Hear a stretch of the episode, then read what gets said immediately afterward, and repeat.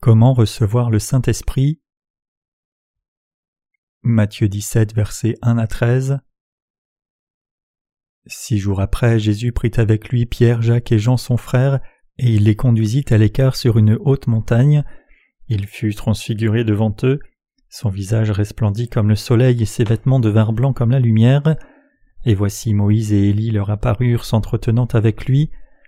Pierre prenant la parole dit à Jésus Seigneur, il est bon que nous soyons ici.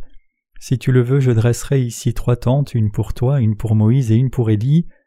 Comme il parlait encore, une nuée lumineuse les couvrit, et voici une voix fit entendre de la nuée ces paroles. Celui-ci est mon Fils bien-aimé en qui j'ai mis toute mon affection, écoutez-le. Lorsqu'ils entendirent cette voix, les disciples tombèrent sur leurs faces et furent saisis d'une grande frayeur. Mais Jésus s'approchant les toucha et dit Levez-vous, n'ayez pas peur. Ils levèrent les yeux et ne virent que Jésus seul. Comme ils descendaient de la montagne, Jésus leur donna cet ordre Ne parlez à personne de cette vision jusqu'à ce que le Fils de l'homme soit ressuscité des morts. Les disciples lui firent cette question Pourquoi donc les scribes disent-ils qu'Élie doit venir premièrement? Il répondit Il est vrai qu'Élie doit venir et rétablir toutes choses, mais je vous dis qu'Élie est déjà venu et qu'ils ne l'ont pas reconnu, et qu'ils l'ont traité comme ils ont voulu. De même le Fils de l'homme souffrira de leur part. Les disciples comprirent alors qu'il leur parlait de Jean-Baptiste. En ces temps de la fin, Dieu nous a donné les membres de son Église, nous a fait prêcher l'évangile de l'eau et de l'esprit dans le monde entier, et nous a permis de diffuser cet évangile aux âmes en Corée aussi. Je remercie Dieu de nous avoir bénis comme cela avec la foi. Aujourd'hui, en ce temps, les laïcs et tous les pasteurs de la majorité du christianisme, y inclus les évangéliques, consacrent leur attention à la construction de plus grands bâtiments d'église. Cela demande énormément de ressources financières pour construire une église. Les pasteurs mobilisent alors toutes sortes de plans pour tirer de l'argent de leur assemblée. J'ai entendu qu'un certain pasteur collectait même de l'argent par la force, en menaçant son assemblée de mort, leur disant constamment comment son collègue bâtissait une église qui valait trois millions et comment il devait y arriver. Bien qu'ils aient construit un énorme bâtiment d'église avec des murs de marbre, il n'y a pas tellement de monde dans cette église. Il est dit que le temps de la construction était terminé et la plupart des membres de l'église avaient fui. J'ai même entendu parler d'un homme qui, même s'il ne gagnait environ 700 dollars par mois comme balayeur de rue, a fait un prêt bancaire pour donner pour la construction de son église, et maintenant il doit payer 750 dollars par mois rien que pour les intérêts. Tout cet argent gagné durement ne suffit même pas à payer les intérêts et encore moins le capital. Il est si brisé que son pasteur doit même l'aider un peu chaque mois maintenant. Donc il est dit que les membres de cette Église doivent donner tout leur salaire à l'Église et survivre sur les petites répartitions qu'ils peuvent obtenir de leur pasteur. Ces choses sont très communes de nos jours. Ces gens continueront-ils de fréquenter l'Église? Bien sûr que non. Alors que cet homme ne peut même pas payer les intérêts, il peut encore moins payer le capital. Quelle joie aurait-il à aller à l'Église? Puisqu'il a fait un prêt bancaire pour le donner à son Église, quand il pense que tout cet argent est allé dans les briques rouges, il ne doit même plus pouvoir voir l'Église. Mes chers croyants, notre Église n'est pas ce genre d'Église, mais dans ce monde il y a beaucoup d'églises comme cela. Le Seigneur dit que l'iniquité abonderait dans ces temps de la fin et que beaucoup de gens se refroidiraient. Matthieu 24, verset 12. Combien les religieux du monde sont-ils complètement éloignés de la parole de Dieu dans leur ministère? Même s'ils disent que le monde est un lieu sombre et que sa fin est proche, n'exploitent-ils pas leurs assemblées pour de l'argent? Si Jésus venait dans quelques jours, tous ces ministres n'ont besoin que d'argent pour mener le genre de vie dont ils ont envie, mais de quelle utilité leur sera cet argent alors que la fin du monde est imminente? Mes chers croyants, permettez-moi d'éclaircir ceci ici. La parole de la Bible dit que personne ne connaît le jour ni l'heure où Jésus reviendra sur la terre. Il n'y a rien dans la Bible qui précise exactement quel jour et à quelle heure le Seigneur reviendra, et il n'est question que des signes qui indiquent le retour imminent du Seigneur. Vous devriez réaliser que Jésus reviendra quand la grande tribulation frappera ce monde, quand les justes seront martyrs et quand le monde sera complètement détruit par les plaies des sept trompettes. Jésus déversera les plaies des sept trompettes sur la terre, et c'est au milieu de la tribulation de sept ans, quand l'autorité des saints sera brisée, que Jésus viendra. Ce n'est pas exagéré de dire qu'il viendra quand la grande tribulation sera quasiment finie. Vous ne devez jamais vous permettre d'être trompé par de faux prophètes. Il y a beaucoup de gens qui disent Jésus reviendra avant la grande tribulation, il nous enlèvera avant la grande tribulation de ce monde, donc pourquoi avons-nous besoin des choses matérielles de ce monde alors que Jésus reviendra avant la grande tribulation? Quelle en est l'utilité? Donnez tout à Dieu, Donnez tout à l'Église pour la construire en marbre, puis allons dans le royaume des cieux quand le Seigneur reviendra, rejetons nos possessions terrestres et allons dans le royaume des cieux. Ces gens sont des voleurs et des fraudeurs. Quasiment tous les pasteurs qui ne sont pas nés de nouveau, y inclus les évangéliques, épousent la théorie de l'enlèvement pré-tribulation pour prendre l'argent de leur assemblée. Ils disent à leur assemblée Pourquoi essayez-vous d'amasser des trésors sur la terre alors que le Seigneur reviendra avant la grande tribulation? Une telle déclaration revient à être une pierre d'achoppement de fraude. Vous vous rappelez probablement comment il y a longtemps le pasteur Jan Limley de la mission de Dami a trompé les gens en disant que Jésus reviendrait et que ses disciples seraient enlevés le 28 décembre 1992 tout en cachant des chèques sous son lit. N'a-t-il pas aussi essayé de fuir à l'étranger quand il a été saisi et ramené à l'aéroport avec ses chèques cachés dans les chaussures? Cet homme était un fraudeur complet. Mes chers croyants, savez-vous combien de tricheurs il y a parmi les pasteurs d'aujourd'hui? Il y en a beaucoup trop. Parmi mille ministres, peut-être seuls cinquante sont décents tout au plus, et les neuf cent cinquante autres sont tous des escrocs. Comment pouvons-nous discerner que ces pasteurs sont des fraudeurs? Un arbre se connaît à son fruit. Même leurs propres disciples ont encore des péchés dans leur cœur. Ces faux pasteurs ne s'intéressent pas à cette question, ils ne s'intéressent qu'à l'argent, donc quand leurs membres d'Église donnent de l'argent, ils sont heureux de les nommer à des positions dans l'Église ouvertement, mais si ces membres d'Église font faillite et ne peuvent plus donner d'argent à l'Église, ils deviennent froids envers eux et les ignorent complètement, c'est leur fruit. Il est écrit On reconnaît un arbre à son fruit, donc peu importe ce que dit un pasteur, vous et moi devons vivre diligemment, sachant que nous devons vivre dans ce monde jusqu'à ce que nous passions la grande tribulation et jusqu'à ce que le Seigneur revienne. Quoi que vous fassiez, que vous ayez un travail ou gériez une affaire, je vous demande de travailler diligemment et de mener votre vie de foi unie à l'Église. Quand vous unissez votre cœur à l'Église, faites connaître vos problèmes et demandez à l'Église de prier pour vous, et cherchez de l'aide auprès de votre ministre pour passer vos difficultés. Votre ministre et les autres saints prieront tous pour vous. Je vous exhorte à mener votre vie fidèlement jusqu'au jour où ce monde prendra fin, jusqu'au jour où votre vie prendra fin. Ne vous trompez pas vous-même en pensant que même si vous avez des péchés, Jésus vous enlèvera d'une façon ou d'une autre si vous croyez en lui. Comme un aimant n'attire que du métal, les pécheurs ne peuvent pas être enlevés quand le Seigneur lui-même descendra du ciel dans un éclair, à la voix d'un archange et avec la trompette de Dieu. 1 Thessaloniciens 4 verset 16. L'enlèvement signifie être élevé dans les airs. 1 Thessaloniciens 4 verset 17. Bien sûr, Jésus nous enlèvera. Cependant la Bible ne dit pas que l'enlèvement aura lieu avant la grande tribulation, elle dit que cet événement se produira pendant la grande tribulation. La Bible dit que Jésus viendra au son de la dernière trompette. 1 Corinthiens 15 verset 52. Quand la dernière trompette sonnera-t-elle? Elle sonnera à la fin du monde. Pourquoi Dieu amènera-t-il la grande tribulation sur terre? Il amènera la grande tribulation pendant la dernière moisson pour sauver le peuple d'Israël, et il la déversera sur ceux qui s'oppose à Dieu sur la terre et le défie avec imprudence. À travers la grande tribulation, Dieu donnera aux gens une chance de plus. En permettant la grande tribulation, il moissonnera les âmes une fois de plus pour la dernière fois parmi ceux qui ont hésité et tardé à croire dans l'évangile de l'eau et de l'esprit. Aussi Dieu veut séparer le blé de l'ivraie à travers la grande tribulation, comme il est écrit Il a son vent à la main, il nettoiera son air, et il amassera son blé dans le grenier, mais il brûlera la paille dans un feu qui ne s'éteint point. Matthieu 3, verset 12. Quand son vent fera souffler le vent de la grande tribulation, l'ivraie sera enlevée, et seul le blé restera pour être rassemblé dans les greniers. Ce monde passe maintenant les temps de la fin. Cependant, nous ne savons pas exactement quel jour, quel mois et quelle année le Seigneur viendra. Donc peu importe combien quelqu'un dit que Jésus est apparu sur une certaine montagne, dans un village ou une certaine église, vous ne devez pas y aller. Peu importe ce que quelqu'un peut dire, que Jésus soit apparu à un pasteur et ait parlé par lui, vous ne devez pas être attiré par ces mensonges. Une fois, l'Église catholique de Corée s'est vantée qu'une croix est apparue dans le ciel au-dessus d'une réunion qu'ils avaient fait en plein air. Mais de quelle utilité est-ce pour les pécheurs chrétiens de voir une croix apparaître dans le ciel de leurs propres yeux? Comme la Bible dit, car c'est en croyant du cœur qu'on parvient à la justice, et c'est en confessant de la bouche qu'on parvient au salut. Romains 10, verset 10. Notre salut est obtenu en croyant dans l'évangile de l'eau et de l'esprit avec le cœur. Jusqu'à ce que le Seigneur revienne, nous devons mener nos vies de foi diligemment. Regardez les escrocs qui trompent les gens sous prétexte de la venue de la tribulation des derniers jours. Pour extirper l'argent de l'Assemblée, les faux prophètes utilisent la théorie de l'enlèvement pré-tribulation et disent des choses ridicules comme Quand je serai enlevé, ayez la liberté d'utiliser l'appareil photo qui est sur mon bureau. Disent-ils qu'ils seront enlevés mais pas leur assemblée Ces gens ne sont que des escrocs. Permettez-moi de vous dire clairement que vous ne devez pas vous permettre d'être trompé par ces gens. La vraie Église de Dieu garde les ornements superficiels de sa chapelle au minimum et dépense ses ressources pour la diffusion de l'Évangile et le salut des gens du monde. Pensez-vous que c'est parce que nous n'avons pas d'argent que nous avons un si petit pupitre ici et que nous faisons de si petits arrangements floraux?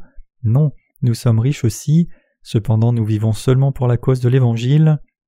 Il y a beaucoup de charlatans dans le temps présent, que ce soit une église née de nouveau ou non, ou une église qui prêche le vrai Évangile, si une église vous demande de faire un prêt et de le leur donner pour construire un bâtiment d'église, alors vous devez réaliser que ce pasteur est un escroc, cracher et quitter l'Église.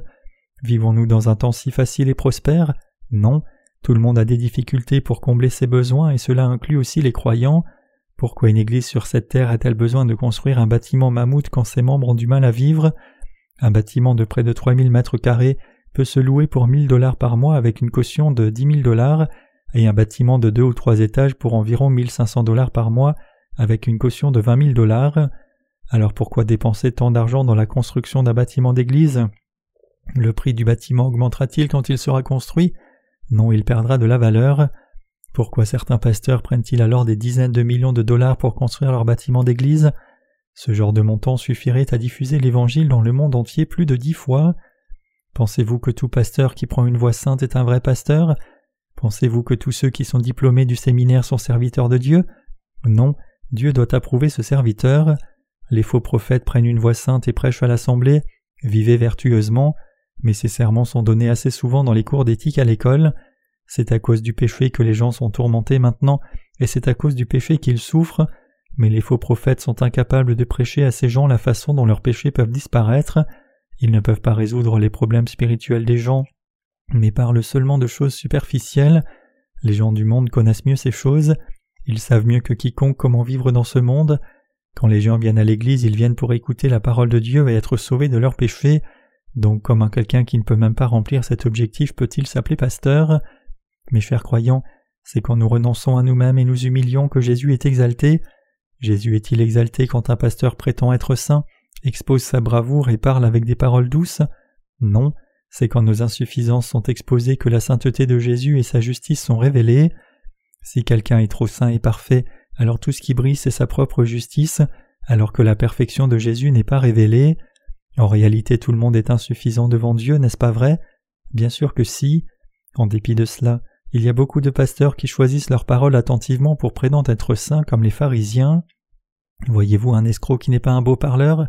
Quand un escroc est sur le point de commettre une fraude, il a prévu toutes ses paroles, prêt à tenter sa victime par ses paroles douces. Si un charlatan a l'air d'un charlatan, il a échoué. En quoi les pasteurs d'aujourd'hui sont-ils différents des escrocs? Ils sont payés des dizaines de milliers de dollars pour donner quelques sermons par semaine. Quand ils visitent leurs membres d'église chez eux, ils reçoivent aussi une grosse enveloppe de billets.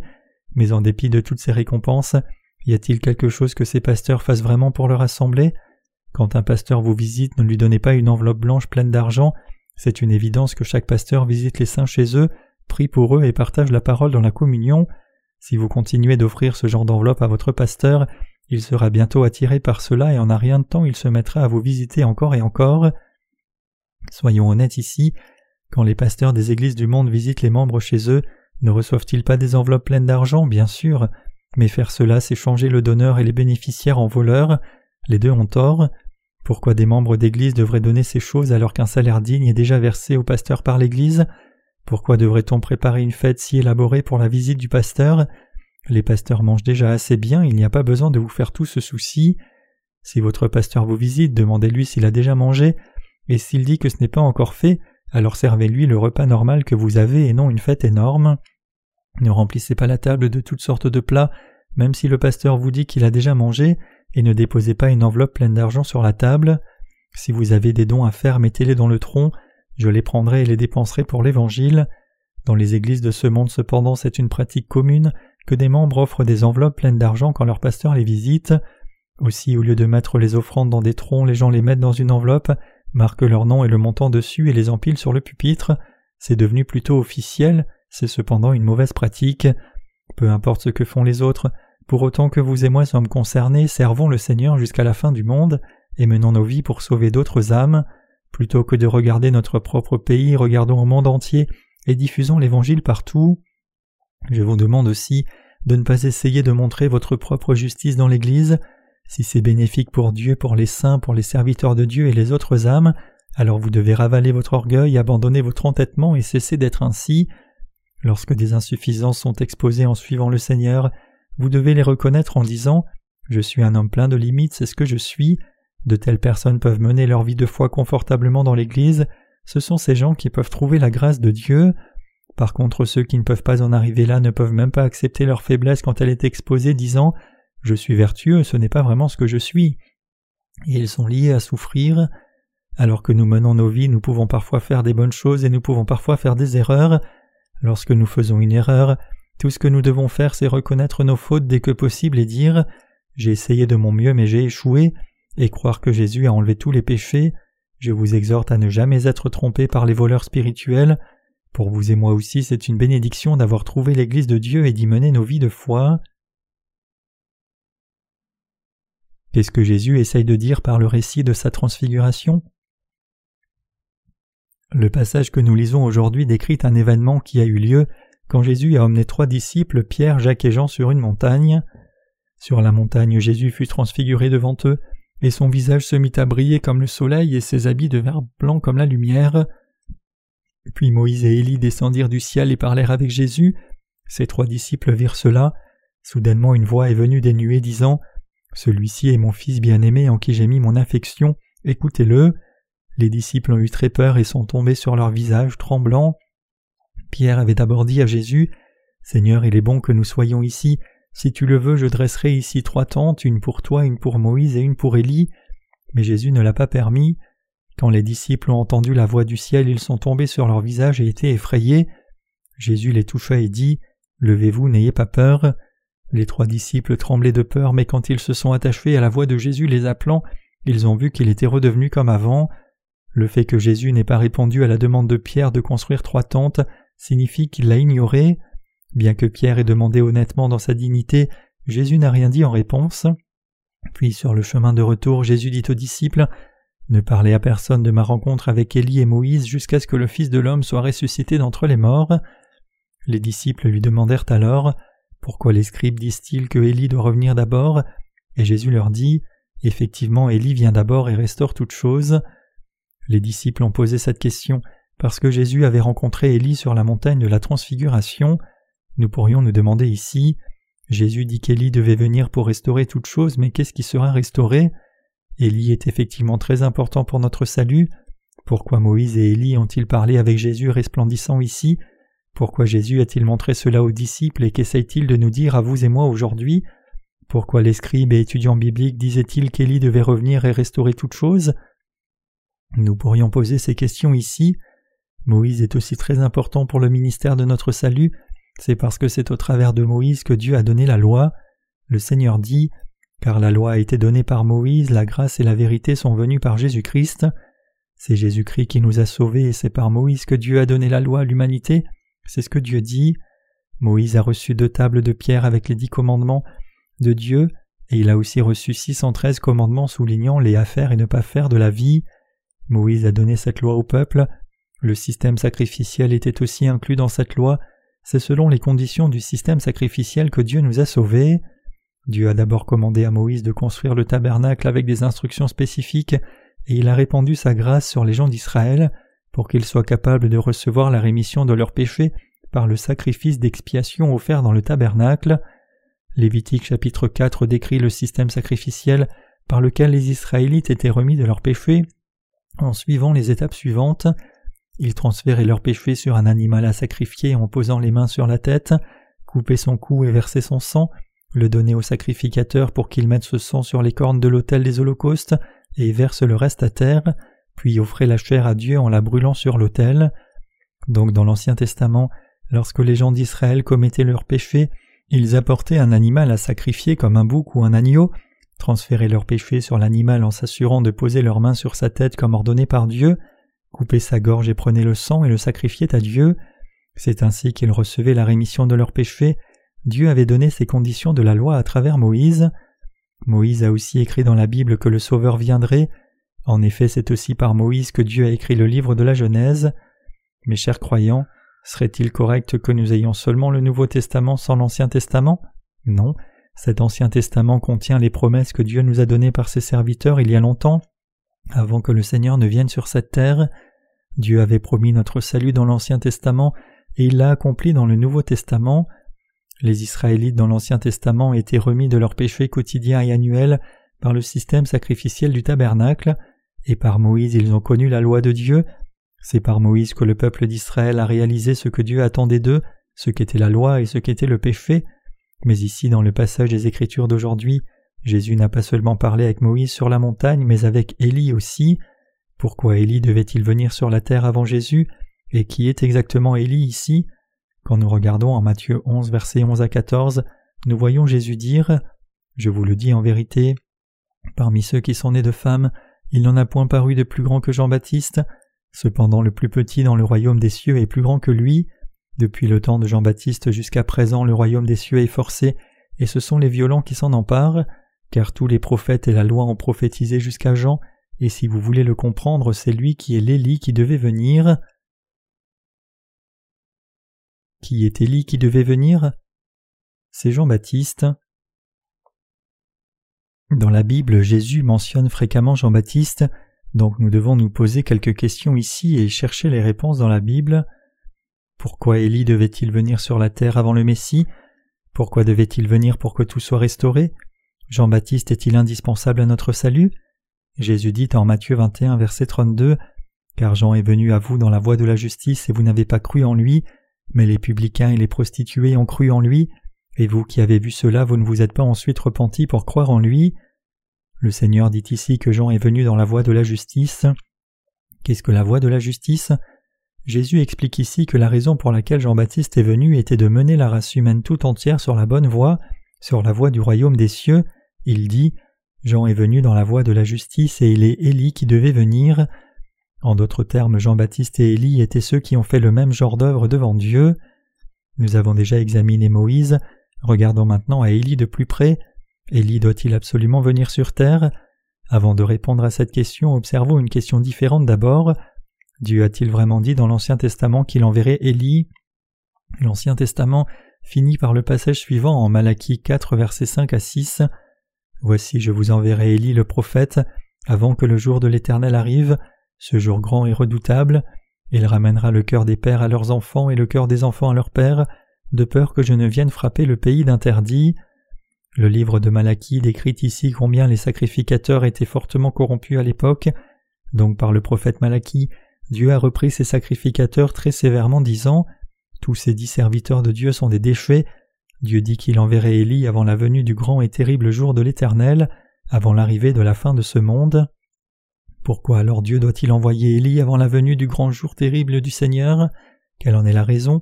Est-il absolument nécessaire qu'Élie vienne sur la terre? Quand nous regardons en 1 roi chapitre 18, nous voyons comment Élie a confronté 850 prophètes d'Astarté et de Baal, et a montré au peuple d'Israël que Yahweh est le vrai Dieu. Élie avait ainsi conduit tout le peuple d'Israël qui adorait les idoles vers Dieu Yahweh. Il était un puissant serviteur de Dieu. Alors Élie doit-il venir absolument dans ce monde? Oui, il doit venir sans faute. J'expliquerai maintenant la raison pour laquelle Élie devait venir absolument. Le sacrifice du jour de l'expiation dans l'Ancien Testament. Pour comprendre le sacrifice du jour de l'expiation dans l'Ancien Testament, regardons Lévitique 16, versets 29 à 34 ici. C'est ici pour vous une loi perpétuelle. Au septième mois, le dixième jour du mois, vous humilierez vos âmes, vous ne ferez aucun ouvrage, ni l'indigène, ni l'étranger qui séjourne au milieu de vous, car en ce jour on fera l'expiation pour vous afin de vous purifier, vous serez purifiés de tous vos péchés devant l'Éternel, ce sera pour vous un sabbat, un jour de repos, et vous humilierez vos âmes. C'est une loi perpétuelle. L'expiation sera faite par le sacrificateur qui a reçu l'onction et qui a été consacré pour succéder à son Père dans le sacerdoce. Il se revêtira des vêtements de lin, des vêtements sacrés, il fera l'expiation pour le sanctuaire de sainteté, il fera l'expiation pour la tente d'assignation et pour l'autel, et il fera l'expiation pour les sacrificateurs et pour tout le peuple de l'assemblée. Ce sera pour vous une loi perpétuelle, il se fera une fois chaque année l'expiation pour les enfants d'Israël à cause de leurs péchés. On fit ce que l'Éternel avait ordonné à Moïse. Ce passage décrit le sacrifice du jour de l'expiation qu'Aaron faisait le dixième jour du septième mois. Selon le système sacrificiel du tabernacle, des sacrifices quotidiens étaient faits quand les Israélites apportaient un animal à sacrifier, transféraient leurs péchés dessus en posant leurs mains sur sa tête, coupaient sa gorge et versaient son sang et donnaient ce sang au sacrificateur avec la chair. Le sacrificateur mettait alors un peu de ce sang sur les cornes de l'autel des holocaustes et versait le reste à terre. Toute la chair de l'animal était découpée en morceaux, avant la graisse était séparée des entrailles, et tout ce qui était pur était posé et brûlé sur l'autel, alors que tout ce qui était impur était jeté dehors. Dieu appelait cela un holocauste ou un sacrifice pour le péché. Tout comme nous ne pouvons pas expier nos péchés en faisant nos propres prières de repentance, Dieu savait que le peuple d'Israël ne pourrait pas éradiquer tous ses péchés par les sacrifices quotidiens. Il établit le jour de l'expiation une fois par an. Sa date était fixée au dixième jour du septième mois. Ayant fixé cette date pour le jour de l'expiation, Dieu suscita Aaron, le frère de Moïse, comme souverain sacrificateur pour le peuple d'Israël, et à travers lui leurs péchés étaient transférés sur l'animal à sacrifier. Le souverain sacrificateur faisait un sacrifice pour lui-même et sa maison, en posant ses mains sur la tête de cet animal. Aaron, le souverain sacrificateur, transférait ses péchés et ceux de sa famille, en d'autres termes en faisant d'abord ce sacrifice qui transférait le péché de tous ceux qui servaient dans le tabernacle, Aaron s'assurait que tous les sacrificateurs reçoivent la rémission de leurs péchés premièrement. Suivant ce sacrifice, Aaron apportait deux boucs et en amenait un dans le tabernacle. Posant ses mains sur la tête du bouc, il transférait les péchés du peuple d'Israël sur le bouc en disant Seigneur, le peuple d'Israël a commis tel et tel péché, ils ont commis l'adultère, ils ont commis le meurtre, ils ont enfreint chacun de tes dix commandements, je transfère maintenant tous ces péchés sur ce bouc. Il coupait ensuite le cou du bouc, prenait son sang et amenait ce sang dans le sein des saints. Pour entrer dans le sein des saints où était l'arche du témoignage, Aaron devait traverser le lieu saint, donc le souverain sacrificateur prenait un encensoir et le remplissait à l'autel des parfums, tout comme il remplissait ses deux mains d'encens, puis il traversait le voile, s'assurant ainsi que le sein des saints soit rempli de l'arôme de l'encens. Dans le sein des saints se trouvait l'arche du témoignage, mesurant 3,75 pieds, 113 cm de long, 2,25 pieds, 68 cm de large, et 2,25 pieds, 68 cm de haut. Le couvercle de cette arche est appelé le propitiatoire. C'est là que le souverain sacrificateur aspergeait le sang du bouc cette fois. Des cloches d'or étaient accrochées au bord du vêtement du souverain sacrificateur. Ainsi, quand le souverain sacrificateur aspergeait le sang dans le sein des saints, les gens à l'extérieur pouvaient entendre le son des cloches d'or. Ils entendaient les cloches sonner sept fois comme c'était prévu par le système sacrificiel de Dieu. Le peuple d'Israël était alors assuré de sa rémission des péchés, disant comme Dieu l'a demandé, tous mes péchés annuels ont maintenant été transférés sur l'animal, tous les péchés de l'année dernière que je ne pouvais expier par mes sacrifices quotidiens sont maintenant expiés, c'est ainsi que le peuple d'Israël recevait la rémission des péchés. Ils obtenaient la rémission de leurs péchés quotidiens en amenant l'animal à sacrifier eux-mêmes, transférant les péchés dessus eux-mêmes et le tuant eux-mêmes. Les péchés annuels par contre étaient transférés par Aaron, le représentant de tous les prêtres et du peuple d'Israël pour le peuple tout entier. Quand Aaron est mort, son premier fils lui a succédé pour le ministère de souverain sacrificateur. Le rôle de souverain sacrificateur continua d'être transmis aux descendants d'Aaron, mais à chaque moment, il n'y avait qu'un seul souverain sacrificateur représentant le peuple d'Israël. Le souverain sacrificateur était ordonné à l'âge de trente ans et se retirait quand il avait cinquante ans. Voilà la raison pour laquelle Jésus a été baptisé à l'âge de trente ans. Ainsi les gens d'Israël croyaient que leurs péchés étaient expiés une fois pour toutes, ils croyaient que le Messie viendrait et qu'il prendrait non seulement les péchés quotidiens et annuels, mais aussi les péchés de toujours en étant baptisé sous la forme d'une imposition des mains. Ils croyaient qu'il serait condamné à la croix et qu'il sauverait ainsi la race humaine entière. Cependant tous les sacrificateurs de l'Ancien Testament étaient corrompus. Au lieu de sacrifier des animaux sans défaut comme Dieu l'avait précisé, ils ont amené des animaux inaptes qui ne pouvaient même pas se vendre et disaient à Dieu Seigneur, accepte nos offrandes. Quand les Israélites ordinaires apportaient des animaux sans défaut, les sacrificateurs les mettaient de côté pour eux-mêmes et sacrifiaient des animaux souillés à la place. Ils étaient corrompus sans description. C'est pour cela que Dieu a dit aux Israélites de venir à lui dans le livre de Malachie. Malachie 4, versets 5 à 6 dit Voici, je vous enverrai Élie le prophète, avant que le jour de l'Éternel arrive, ce jour grand et redoutable. Il ramènera le cœur des pères à leurs enfants et le cœur des enfants à leurs pères, de peur que je ne vienne frapper le pays d'interdit. Dieu dit qu'en envoyant Élie, il ramènerait le cœur des pères vers les enfants et le cœur des enfants vers leurs pères. Ou, si ce n'est ici, pouvons-nous trouver la nécessité de la venue d'Élie sur la terre? Il devait venir pour ramener le cœur de Dieu vers son peuple et le cœur de tout le monde vers Dieu le Créateur. Quand nous regardons en Luc, nous voyons que Jean-Baptiste est né six mois avant Jésus. La lignée de Jean était la maison d'Aaron le souverain sacrificateur. Quand son père Zacharie est allé au temple pour faire des sacrifices pour le peuple d'Israël, Dieu lui est apparu et a dit Zacharie, je te donnerai un fils, tu l'appelleras Jean. Zacharie était un vieil homme, sa femme Élisabeth était aussi une femme âgée. Comme Élisabeth avait passé la ménopause depuis longtemps, il était impensable qu'elle porte un enfant, mais Dieu parla ainsi dans le sanctuaire. Pourquoi Élie doit-il venir dans ce monde? Et pourquoi Élie qui devait venir est-il Jean-Baptiste? Puisque Jésus lui-même a dit Élie qui devait venir c'est Jean-Baptiste, Jean-Baptiste est l'Élie qui devait venir. Cela ne signifie pas qu'Élie devait venir tel qu'il était avant, mais cela signifie que Dieu établirait un sacrificateur entre l'humanité et lui-même, tout comme Élie avait été intermédiaire entre Dieu et le peuple d'Israël. Ce sacrificateur n'est autre que Jean-Baptiste. Qui était le prophète le plus cher à Dieu C'est Élie. C'est pour cela que Dieu a promis qu'il enverrait Élie. En d'autres termes, Dieu a dit qu'il confierait à quelqu'un comme Élie l'œuvre de ramener son cœur vers les gens et leur cœur à Dieu, pour qu'il remplisse le rôle de médiateur entre Dieu et l'humanité. Mais Jésus n'est-il pas notre intercesseur? Pourquoi Dieu a-t-il dit qu'il enverrait Élie?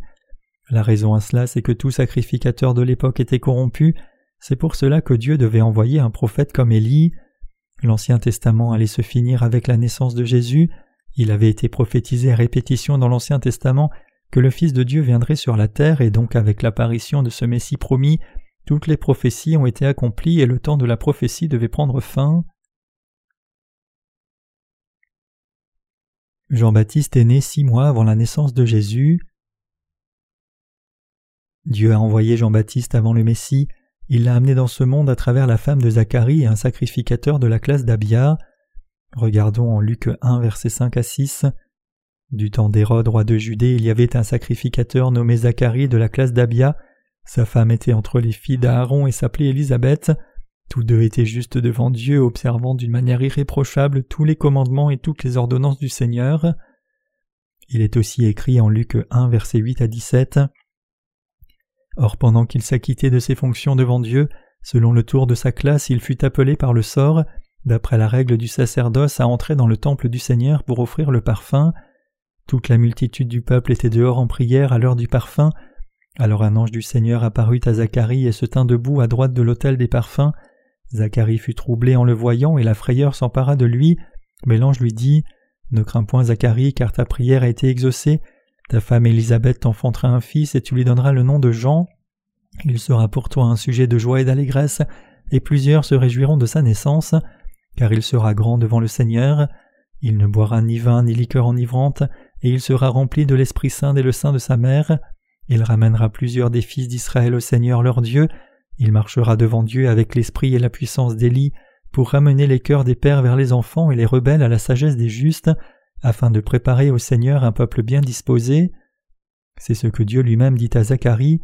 Regardons plus loin en Luc 1, versets 57 à 63. Le temps où Élisabeth devait accoucher arriva, et elle enfanta un fils. Ses voisins et ses parents apprirent que le Seigneur avait fait éclater envers elle sa miséricorde, et ils se réjouirent avec elle. Le huitième jour ils vinrent pour circoncire l'enfant et ils l'appelaient Zacharie, du nom de son père. Mais sa mère prit la parole et dit Non, il sera appelé Jean. Ils lui dirent Il n'y a dans ta parenté personne qui soit appelé de ce nom, et ils firent des signes à son père pour savoir comment il voulait qu'on l'appelle. Zacharie demanda des tablettes et il écrivit Jean et son nom, et tous furent dans l'étonnement. Enfin, lisons les versets 67 à 80.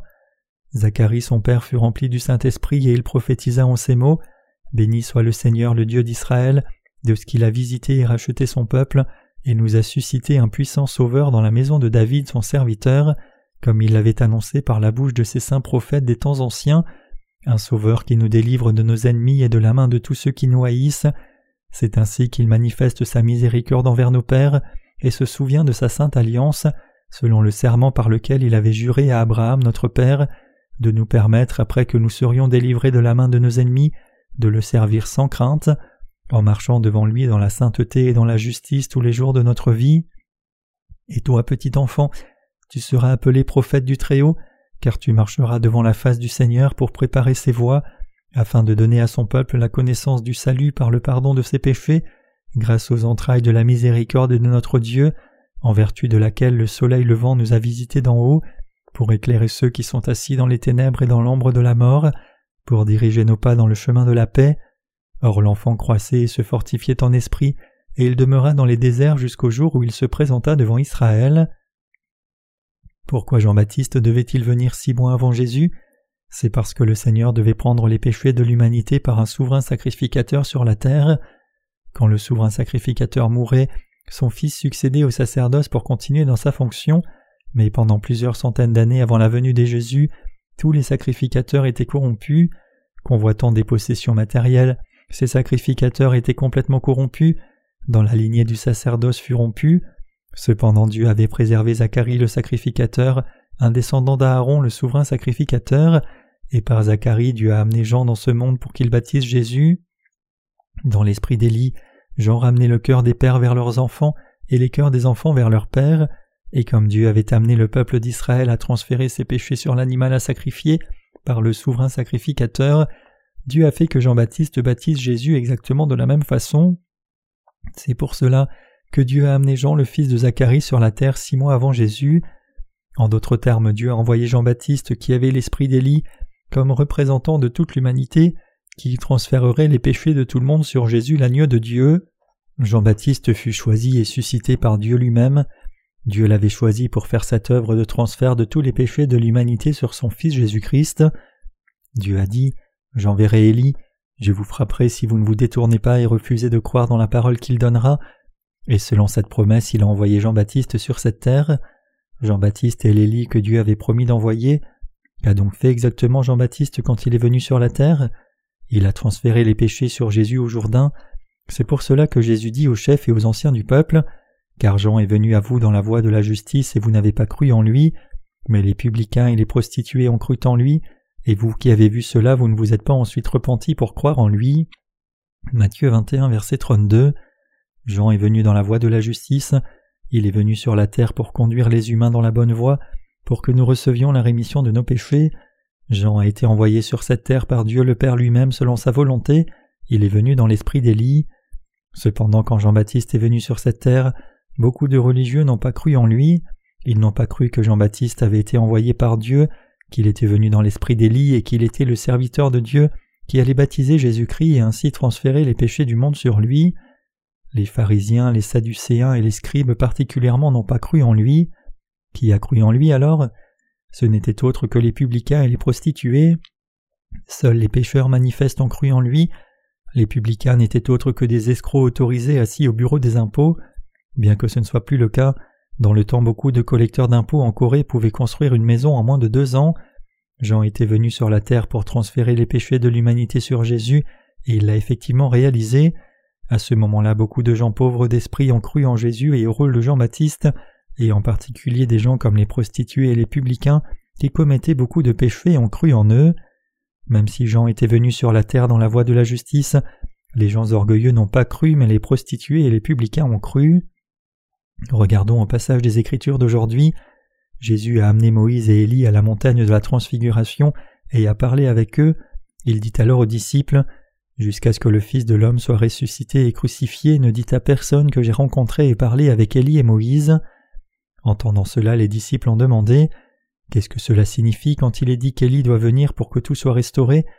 Jésus dit alors Élie est déjà venu, mais vous l'avez traité comme vous avez voulu. Qui est-il? Il n'est autre que Jean-Baptiste. Notre Seigneur lui-même dit cela.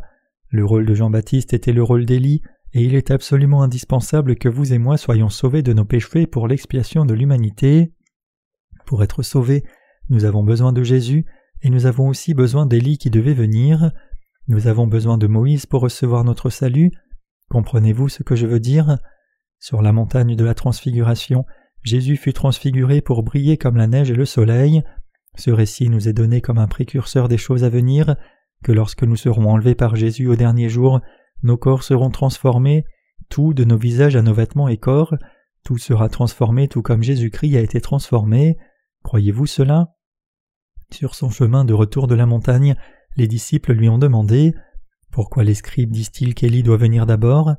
Jésus répondit et leur dit Il est vrai qu'Élie doit venir et rétablir toutes choses, mais je vous dis qu'Élie est déjà venu, qu'ils ne l'ont pas reconnu, et qu'ils l'ont traité comme ils ont voulu. De même le Fils de l'homme souffrira de leur part.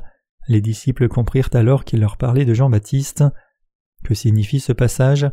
Jésus dit aux disciples Élie est venu, il est venu avant moi, c'est Jean-Baptiste, témoignant que lorsque Jean-Baptiste l'a baptisé, il a pris tous les péchés de l'humanité à travers Jean.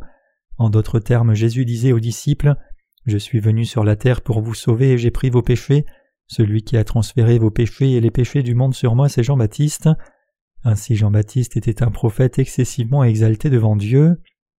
Ce prophète excessivement exalté rendit témoignage de Jésus le jour suivant après avoir baptisé Jésus en disant Voici l'agneau de Dieu qui ôte le péché du monde. Comme Jean-Baptiste a transféré vos péchés et les miens sur Jésus et témoigné en Jean chapitre 1 Voici l'agneau de Dieu qui ôte le péché du monde, nous pouvons maintenant saisir clairement le salut que Jésus nous a apporté en prenant nos péchés et en mourant à la croix. En d'autres termes, grâce au témoignage de Jean-Baptiste, nous avons maintenant réalisé que le Seigneur nous a sauvés de tous nos péchés. S'il n'y avait pas le témoignage de Jean-Baptiste, et s'il n'avait pas transféré nos péchés, alors il n'aurait pas été nécessaire que Jésus vienne sur la terre, et même s'il était venu, il n'aurait pas pu accomplir sa volonté. Puisque Dieu a promis qu'il transférerait tous les péchés du peuple d'Israël par le souverain sacrificateur, il devait effectivement accomplir cette promesse dans le Nouveau Testament aussi. Jésus est venu sur la terre pour prendre les péchés du monde, mais qui devait les transférer sur lui C'est Jean-Baptiste. Jésus lui-même a décrit Jean-Baptiste comme le plus grand de ceux qui sont nés de femmes. Les hommes enfantent-ils Non, ce sont les femmes. Que signifie le plus grand de ceux qui sont nés de femmes? Cela signifie que Jean-Baptiste, le représentant de l'humanité, un prophète excessivement exalté, est le dernier souverain sacrificateur. Sur qui ce dernier souverain sacrificateur a-t-il transféré les péchés? C'est sur la tête de Jésus-Christ que Jean-Baptiste a transféré les péchés du monde en le baptisant. C'est pour cela que le rôle de Jean-Baptiste est si important et indispensable pour votre salut et le mien. La nécessité du témoignage de Jean-Baptiste. Regardons Jean 1 versets 6 à 7. Il y eut un homme envoyé de Dieu, son nom était Jean. Il vint pour servir de témoin, pour rendre témoignage à la lumière, afin que tous crussent par lui. La lumière ici signifie que Jésus a pris tous les péchés du monde et les a expiés complètement, que les péchés de l'humanité ont été transférés sur Jésus. Jean-Baptiste a transféré nos péchés sur Jésus en le baptisant pour qu'à travers lui tout le monde croit en Christ, comme il est écrit afin que tous crussent par lui. Comment savons-nous donc que tous les péchés de notre vie entière ont été effectivement transférés sur Jésus? Ne croyons-nous pas cela à cause de ce qui est écrit en Matthieu chapitre 3, que tout ce qui est juste a été accompli quand Jean-Baptiste a baptisé Jésus, c'est-à-dire quand il a transféré tous les péchés? Il est écrit en Matthieu 3 versets 13 à 17 Alors Jésus vint de la Galilée au Jourdain vers Jean pour être baptisé par lui, mais Jean s'y opposait en disant C'est moi qui ai besoin d'être baptisé par toi et tu viens à moi. Jésus lui répondit Laisse faire maintenant car il est convenable que nous accomplissions ainsi tout ce qui est juste, et Jean ne lui résista plus.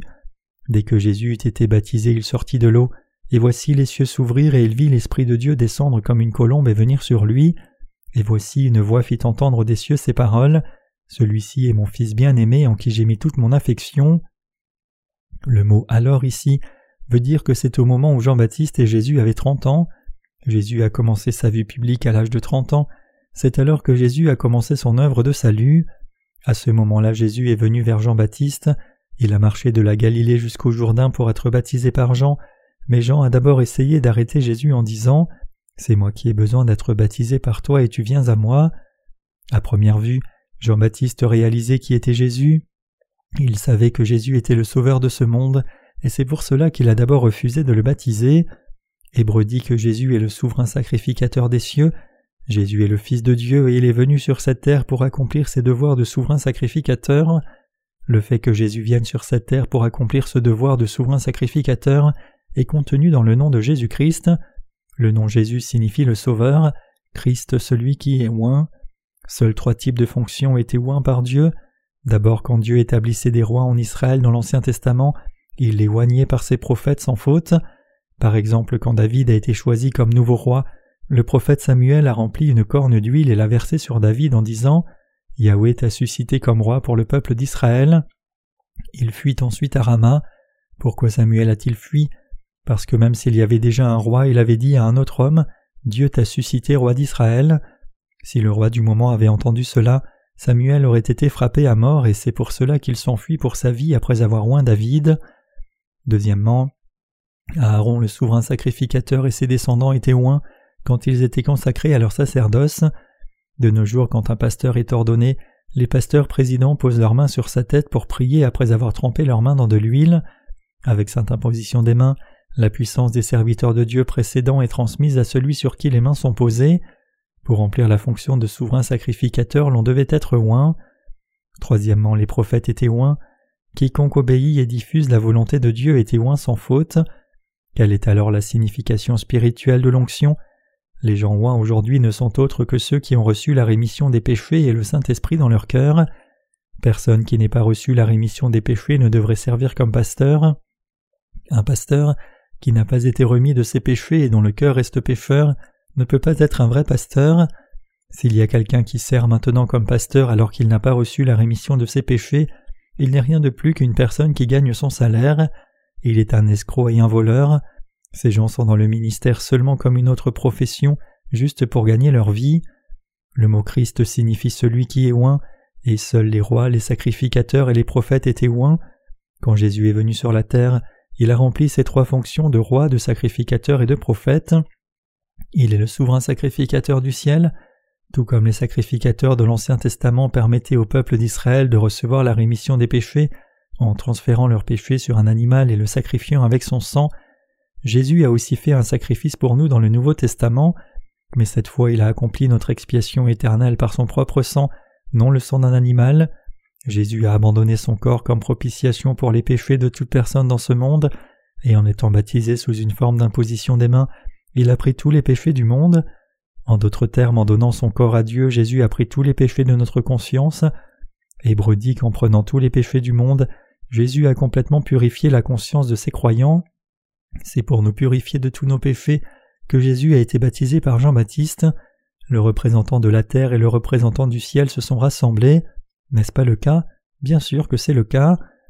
Dieu le Père a envoyé son Fils sur la terre à l'image de l'homme, et il lui a fait remplir son devoir de souverain sacrificateur.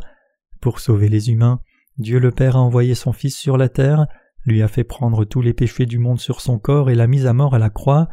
Dieu a envoyé son Fils sur la terre pour expier nos péchés, et Jésus est venu nous sauver en sacrifiant son corps en obéissance à la volonté de Dieu. Il est écrit Laisse faire maintenant car il est convenable que nous accomplissions ainsi tout ce qui est juste, et Jean ne lui résista plus. Dès que Jésus eut été baptisé, il sortit de l'eau et voici les cieux s'ouvrir. Comme Jésus explique qu'il convenait que lui et Jean-Baptiste accomplissent tout ce qui est juste, Jean ne résista plus et le baptisa. Le lieu où Jésus a été baptisé est le Jourdain. Le baptême formel a lieu dans un endroit où le corps d'une personne peut être entièrement submergé dans l'eau. Le baptême est reçu de la même façon que l'imposition des mains. Un pasteur pose ses mains sur la tête de la personne qui est baptisée, la submerge dans l'eau, disant Je baptise un tel au nom du Père, du Fils et du Saint-Esprit, puis il le fait sortir de l'eau, cela s'appelle le baptême. Que signifie alors le baptême de Jésus? Le baptême signifie être purifié, être enterré et transféré. Par le baptême de Jean-Baptiste, Jésus a pris tous les péchés, c'était la promesse de Dieu. Puisque c'était la promesse de Dieu, elle s'est accomplie exactement comme promis quand Jésus a obéi au Père. Tout comme dans l'Ancien Testament, dans le Nouveau Testament aussi, Jésus, l'agneau du sacrifice, a été baptisé par Jean-Baptiste, le représentant de l'humanité. C'est par ce baptême que Jésus a pris tous les péchés du monde. Il convenait qu'il accomplisse ainsi tout ce qui est juste. En d'autres termes, il convenait que Jésus expie les péchés de tout le monde par son baptême. Jésus dit Baptise-moi et je le recevrai, transfère les péchés du monde sur moi et je les prendrai à travers toi. Il convient que je rende les croyants purs de tout péché. C'est pour cela que Jésus a été baptisé. L'on ne devrait pas s'opposer à cet évangile sans même connaître la Bible correctement. Jésus dit dans la Bible Laisse faire maintenant, car ainsi il nous est convenable d'accomplir toute justice.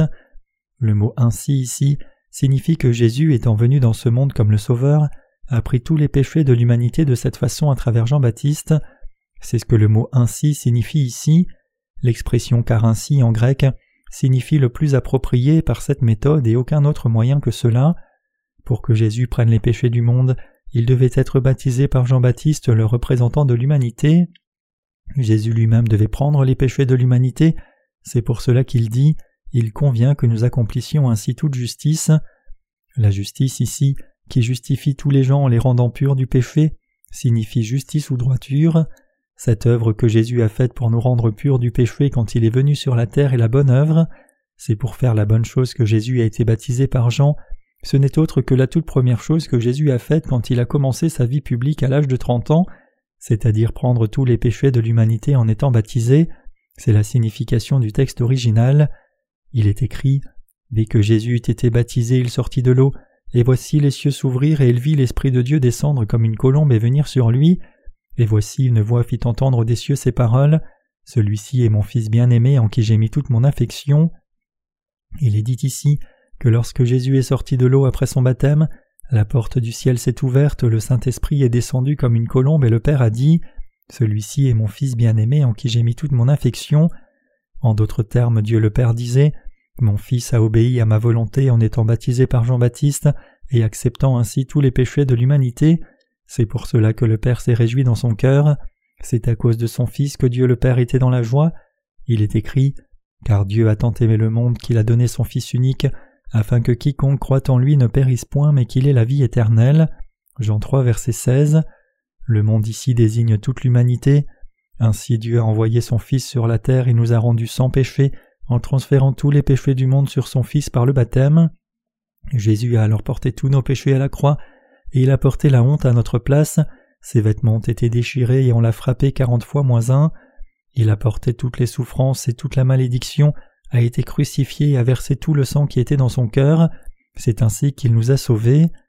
Dieu a tant aimé le monde, signifie que par son amour pour nous, Dieu le Père a envoyé son Fils unique sur la terre, l'a fait baptiser et crucifier, ressusciter d'entre les morts, et nous a ainsi sauvés parfaitement, Dieu nous a sauvés parfaitement, vous et moi qui croyons dans le baptême de Jésus-Christ et son sang à la croix. Tous ceux qui croient dans la signification de ces actes justes, croyez-vous aussi cela? En Jean 1, verset 29, il est écrit Le lendemain, il vit Jésus venant à lui et il dit Voici l'agneau de Dieu qui ôte le péché du monde. Le lendemain désigne le jour après que Jean ait baptisé Jésus. Quand Jean-Baptiste vit Jésus venir vers lui le lendemain, il témoigna Voici l'agneau de Dieu qui ôte le péché du monde. En d'autres termes, Jean-Baptiste rendit témoignage de Jésus disant Il n'est autre que le Fils de Dieu qui porte les péchés du monde comme notre propitiation. Il est notre Sauveur qui porte les péchés du monde, et il a été baptisé par moi et il porte maintenant les péchés du monde. Jésus a-t-il réellement pris tous nos péchés en étant baptisé? Absolument. En recevant son baptême, Jésus a effacé tous les péchés qui étaient dans nos cœurs. Jésus dit qu'il a pris tous nos péchés par son baptême. Si Jésus a effectivement pris tous nos péchés par son baptême, alors ne devrait-il pas mourir? Il devait mourir bien sûr. C'est pour cela que baptême signifie être purifié et être enterré. Mes chers croyants, le rôle de Jean-Baptiste est-il absolument nécessaire pour que nous recevions le salut? C'est absolument indispensable. La Bible parle de l'œuvre de Jean-Baptiste de nombreuses fois.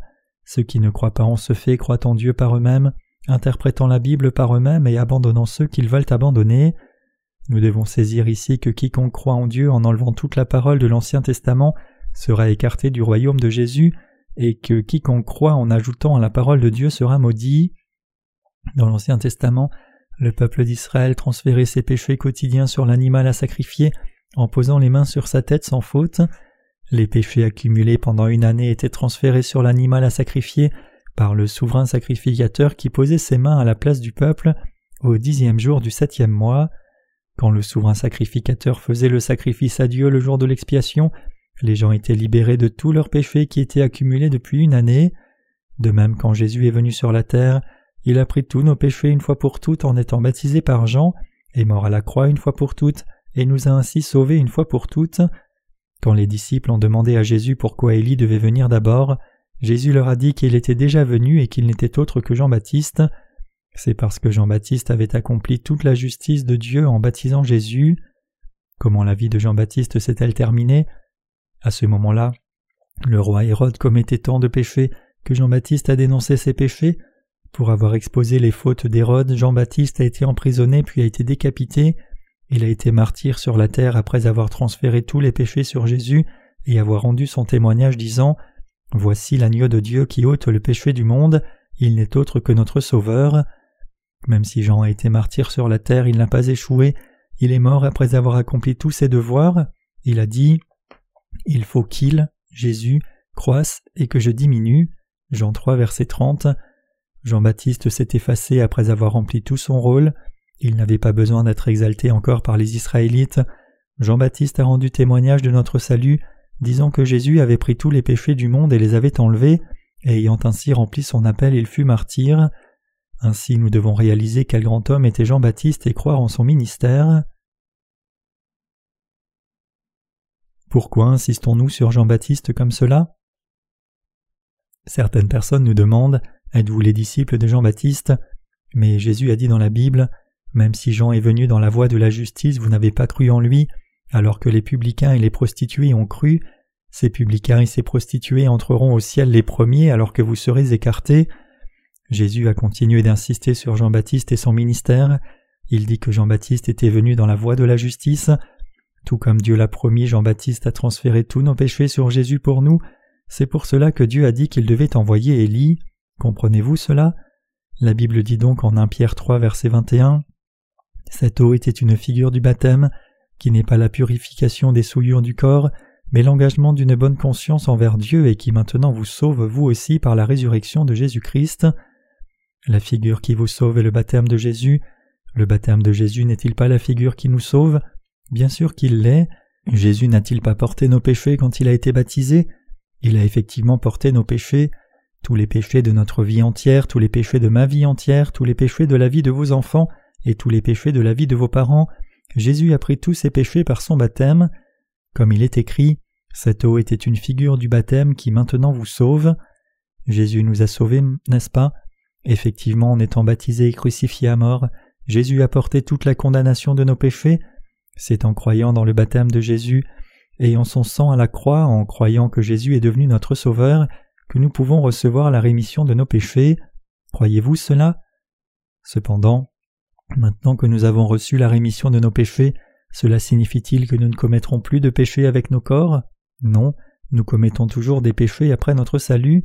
Donc pour éviter de nous méprendre, l'apôtre Pierre dit dans la Bible que la rémission des péchés n'est pas la purification des souillures du corps, mais l'engagement d'une bonne conscience envers Dieu. Comme Jésus a été baptisé à notre place, nous sommes maintenant sans péché. Cependant cela signifie que nous avons été sauvés par la foi, non que la souillure de notre chair ait été enlevée. Pierre dit que c'est l'engagement d'une bonne conscience envers Dieu. Même après avoir reçu la rémission de nos péchés, nous commettons toujours des péchés avec notre chair de temps en temps, mais ce péché est aussi un péché du monde. Ce péché aussi a été transféré sur Jésus, donc par la foi nous avons obtenu une bonne conscience devant Dieu. Y a-t-il du péché dans votre cœur? Non, il n'y a pas de péché. Est-ce facile de dire que vous n'avez pas de péché dans votre cœur? Essayez de dire cela devant d'autres personnes. Leurs mâchoires s'ouvriront sous le choc quand vous dites Avez-vous des péchés? Je n'ai pas de péché dans mon cœur. Ils seront si agacés de vous entendre dire cela, mais notre propre conscience dit que nous sommes maintenant sans péché devant Dieu. Puisque tous nos péchés ont été transférés sur Jésus quand Jean-Baptiste l'a baptisé, nous n'avons pas de péché dans notre conscience. Puisque nous croyons, nous n'avons pas de péché. Il est écrit l'engagement d'une bonne conscience envers Dieu. Pourquoi sommes-nous maintenant capables de venir nous tenir dans la présence de Dieu? C'est parce que tous les péchés que nous commettons dans ce monde chaque jour et tous les péchés que nous commettrons jamais jusqu'à notre mort ont tous été transférés sur Jésus quand il est venu sur cette terre et a été baptisé. Cloué aux mains et aux pieds, Jésus a dit en mourant Tout est accompli. En ressuscitant d'entre les morts après trois jours, il est monté dans le royaume des cieux. En croyant cela, nous sommes maintenant devenus sans péché et avons reçu le don du royaume des cieux avec une bonne conscience. Jésus est le Sauveur, qui est venu sur la terre sauver l'humanité et a expié pour toujours les péchés du monde une fois pour toutes. Le Seigneur nous a sauvés, donc n'a-t-il pas fait de vous une personne de bonne conscience? Il vous a réellement rendu tel. Puisque Jésus est né sur cette terre pour nous sauver, a été baptisé par Jean-Baptiste à l'âge de trente ans, a subi des souffrances pendant trois ans et a été crucifié, nous sommes sans péché. Il est écrit Mais il était blessé pour nos péchés, brisé pour nos iniquités, Ésaïe 53, verset 5. En étant baptisé, Jésus a pris les péchés du monde, incluant les péchés que nous commettons tous les jours, et en mourant à notre place, il nous a sauvés. Étant donné ces choses, comment pouvons-nous dire à Dieu que nous avons des péchés? Quiconque sait cela et y croit ne peut pas dire à Dieu qu'il a du péché. Aucun croyant ne peut avoir une mauvaise conscience, car il a une bonne conscience devant Dieu. Quand Dieu m'a sauvé si clairement, comment mes péchés pourraient-ils rester? Je n'ai pas de péché, le Seigneur m'a sauvé, je suis un homme juste. Le Seigneur a fait de moi un homme juste, il a fait de moi un enfant de Dieu. La Bible dit Mais à tous ceux qui l'ont reçu, à ceux qui croient en son nom, elle a donné le pouvoir de devenir enfant de Dieu. Jean 1, verset 12. Et dit aussi Car c'est en croyant du cœur qu'on parvient à la justice, et c'est en confessant de la bouche qu'on parvient au salut. Romains 10, verset 10. Mes chers croyants, croyez-vous cela? La foi, c'est croire du cœur, c'est l'engagement d'une bonne conscience envers Dieu. Ceux qui croient dans l'évangile de l'eau et de l'esprit confessent ce qui suit. Père, comme Jésus a porté mes péchés en étant baptisé, et comme il a versé son sang à mort, tu m'as sauvé comme cela. Dieu, je viens maintenant dans ta présence en mettant ma foi en Jésus, je crois en toi. Notre foi n'est pas basée sur nos propres émotions. La Bible dit Cette eau était une figure du baptême qui maintenant vous sauve. L'apôtre Pierre croyait cela, mais qu'en est-il de vous? Croyez-vous aussi cela? Moi aussi je crois cela. Le Seigneur nous a effectivement sauvés de cette façon, je lui suis si reconnaissant, même si nous sommes parfois insuffisants puisque le Seigneur a vraiment pris tous nos péchés, nous sommes maintenant enfants de Dieu, nous croyons toujours en cet évangile dans nos cœurs, et lorsque nous commettons le péché par insuffisance, tout ce que nous devons faire c'est reconnaître nos fautes. Maintenant je voudrais vous dire certaines choses sur la prière de confession, Certains d'entre vous ont probablement toujours le désir de faire des prières de repentance, n'est-ce pas? Quelqu'un qui a l'habitude de faire des prières de repentance a ce besoin par habitude. Quand vous commettez le péché après la rémission de vos péchés, vous devez faire des prières de confession en disant à Dieu Seigneur, j'ai commis tel et tel péché. Au lieu de demander à Dieu de vous pardonner, reconnaissez vos péchés honnêtement devant Dieu, disant Seigneur, j'ai péché, puis affirmez l'Évangile une fois de plus, réalisant ces péchés ont aussi été transférés sur Jésus quand il a été baptisé. Quand nous reconnaissons que ces péchés ont aussi été transférés sur Jésus quand il a été baptisé, nous pouvons ressentir encore plus de gratitude pour notre salut. C'est pour cela que 1 Jean 1 verset 9 dit Si nous confessons nos péchés, il est fidèle et juste pour nous les pardonner et pour nous purifier de toute iniquité. Quand nous confessons nos péchés, le Saint-Esprit nous parle dans nos cœurs disant ne t'inquiète pas car ses péchés ont aussi été transférés sur Jésus-Christ quand il a été baptisé. C'est pour cela que nous vivons avec un visage éclatant comme le soleil, c'est parce que nous avons le Saint-Esprit qui demeure dans nos cœurs que nous sommes reconnaissants à Dieu et capables de mener une vie joyeuse. Nous avons été sauvés en dépit de nos insuffisances, et c'est précisément pour cela que nous sommes toujours reconnaissants. Après tout, si Dieu nous avait sauvés par nos propres mérites, qui le remercierait C'est parce qu'il nous a sauvés en dépit de nos défauts que nous sommes reconnaissants donc dans ce monde, seuls ceux qui ont des défauts sont sauvés, mais beaucoup de gens ne croient pas en cet évangile et c'est pour cela qu'ils vont droit en enfer. Puisque ces gens ne réalisent pas combien ils ont de défauts, ils résistent par entêtement pour finir jetés en enfer. Si vous croyez au Seigneur, vous irez au ciel. Quand ce monde deviendra de plus en plus sombre, notre Seigneur viendra. Puisque nous croyons dans l'évangile de l'eau et de l'esprit devant le Seigneur, nous sommes enfants de Dieu. Nous sommes devenus le peuple de Dieu par la foi. Le Seigneur nous a revêtus d'un amour si merveilleux qu'il est impossible pour moi de le décrire à cette heure. Donc alors que vous irez au lit ce soir, je vous demande de méditer sur cet amour. Je suis certain que vous vous retrouverez à rire dans une joie immense, disant en vous-même Ouah, c'est merveilleux que je sois une personne juste qui n'a pas de péché. Votre épouse ou vos enfants pourront alors penser que vous êtes devenu fou, mais malgré cela vous avez reçu une telle joie que vous ne pouvez simplement pas la cacher. Donc soyez libres de témoigner dans l'Église comment le Seigneur a expié tous vos péchés et de dire à tout le monde combien votre cœur est heureux. Et si vous avez des questions sur la parole, alors demandez à un saint dans l'Église. Toutes vos questions auront une réponse. Il y a beaucoup de grands frères et sœurs dans l'Église. Ceux qui ont reçu la rémission des péchés récemment sont les plus jeunes. Je rends grâce à Dieu pour la rémission de tous nos péchés. Alléluia.